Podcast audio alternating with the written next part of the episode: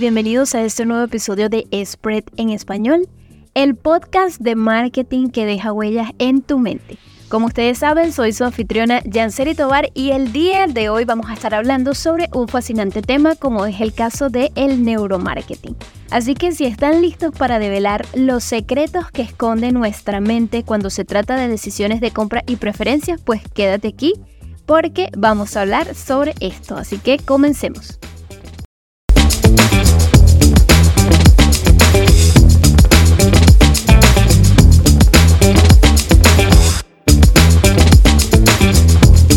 Bueno, para comenzar este episodio vamos a hablar sobre qué es el neuromarketing.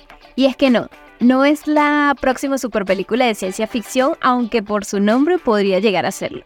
Pero la verdad es que el neuromarketing es una disciplina que combina la neurociencia con el marketing para de esta forma entender cómo nuestro cerebro responde a los estímulos publicitarios. Y es que sabías que nuestro cerebro toma decisiones inconscientes que influyen directamente en lo que compramos, en lo que nos enfocamos e incluso en lo que recordamos. La verdad es que el cerebro es realmente asombroso.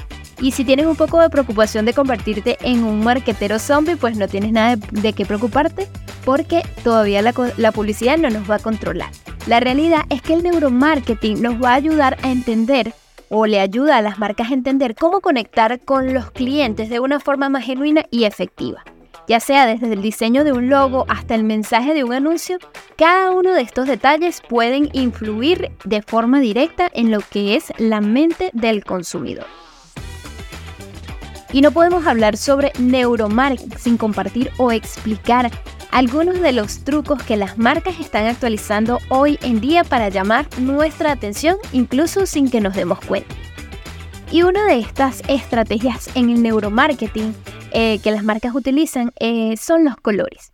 Los colores son poderosos estímulos visuales que tienen un impacto directo en nuestro cerebro y en nuestras emociones. Y es por eso que en el neuromarketing se utilizan los colores estratégicamente para evocar respuestas específicas en los consumidores. Por ejemplo, seguramente has escuchado que el color rojo puede aumentar la urgencia y la, y la excitación. Es por esto que el color rojo es comúnmente utilizado en promociones y ofertas temporales. Por su parte, el color azul se encarga de transmitir una sensación de confianza y seguridad, por lo que este color es empleado normalmente o mayormente en empresas financieras y de tecnología. Por otro lado, el color verde se encuentra asociado con la naturaleza y la calma. Es por esto que se usa en marcas que promueven productos ecológicos o productos saludables. El color amarillo captura la atención y denota optimismo. Es por esta razón que a menudo es utilizado en anuncios que buscan inspirar alegría y entusiasmo. Y es así como todos los colores eh, son usados en el neuromarketing con un fin estratégico que es eh, quedar plasmados en la mente de los usuarios y crear una sensación de satisfacción y de eh, emoción a cada uno de ellos para que recuerden la marca que los está transmitiendo. Otra estrategia que están utilizando las marcas es la selección de la música. Cuando hablamos de la música, esta tiene que tener el poder de despertar emociones y recuerdos en nuestro cerebro. Y en el neuromarketing, la música por supuesto que se emplea para crear una atmósfera adecuada y generar de esta forma una conexión emocional con el producto que estás ofreciendo o el servicio. Por ejemplo, si queremos eh, realizar un anuncio, pues esta, eh, la música seleccionada para este tipo de anuncios debe ser una melodía pegajosa, eh, ya que esta, por supuesto, va a ayudar a que el mensaje sea recordado con mayor facilidad. Por su parte, en, los, en tiendas o en sitios web, lo ideal es utilizar música suave que puede alentar a los clientes a, permanecer mucho más tiempo en, en el website y sentirse más cómodos. Esto por supuesto que va a aumentar lo que es la posibilidad de compra. Y bueno, otra estrategia importante que no debemos dejar de mencionar es el storytelling. Y es que actualmente el storytelling o la narrativa es una herramienta bastante efectiva, especialmente en el, en el campo del neuromarketing, ya que todos sabemos que las historias tienen la capacidad de activar diversas áreas del cerebro. Y es que cuando nosotros escuchamos una historia, nuestro cerebro pasa a involucrarse emocionalmente con ella y de esta forma podemos poner en práctica lo que es la empatía. Y es por esto que las empresas están utilizando las historias de, de la siguiente manera. Por ejemplo, los relatos de marca. Eh, los relatos de marca eh, cuentan una historia auténtica y con valores que conectan con los clientes para que estos eh, puedan crear una conexión mucho más fuerte y duradera con el producto o el servicio que estás ofreciendo. Otra forma de contar historias es a través de los casos de éxito, ya que compartir testimonios de clientes satisfechos activa en nuestro cerebro la validación social y la confianza que se tiene en el producto o servicio que se está ofreciendo.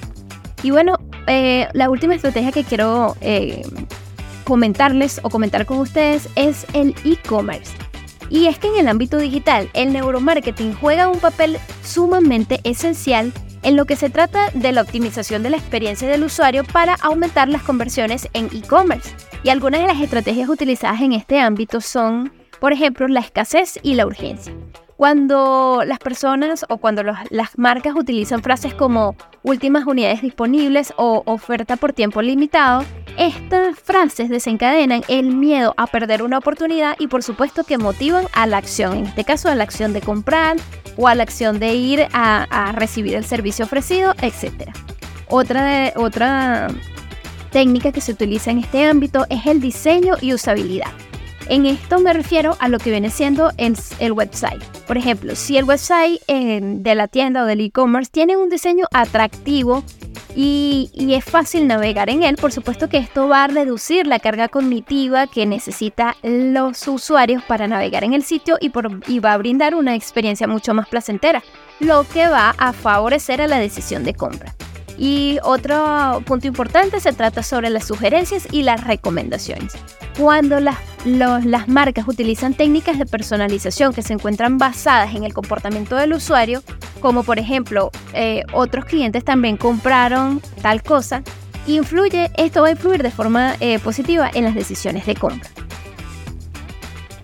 Y bueno, como ven, eh, la realidad es que el neuromarketing es una ventana a la mente de los consumidores y esta ventana puede ayudar a las marcas a crear conexiones mucho más profundas y significativas. Si algo yo tengo en claro actualmente es que ya las marcas no nos venden un producto. En realidad lo que nos venden son experiencias. Así que bueno, espero que hayan disfrutado de este episodio y que se hayan sentido inspirados por todo lo que el neuromarketing tiene para ofrecer. Si quieres saber más sobre este tema o tienes alguna duda o pregunta, pues no te olvides en seguirnos en nuestras redes sociales, arroba spreadability y arroba spread en español. Y además te invito a que te suscribas en este tu podcast para que no te pierdas nuestros futuros episodios llenos de conocimiento valioso para ti. Gracias por acompañarnos en este fascinante viaje del neuromarketing y de la mente a través del consumidor. Nos vemos en el próximo episodio de Spread. Hasta la próxima.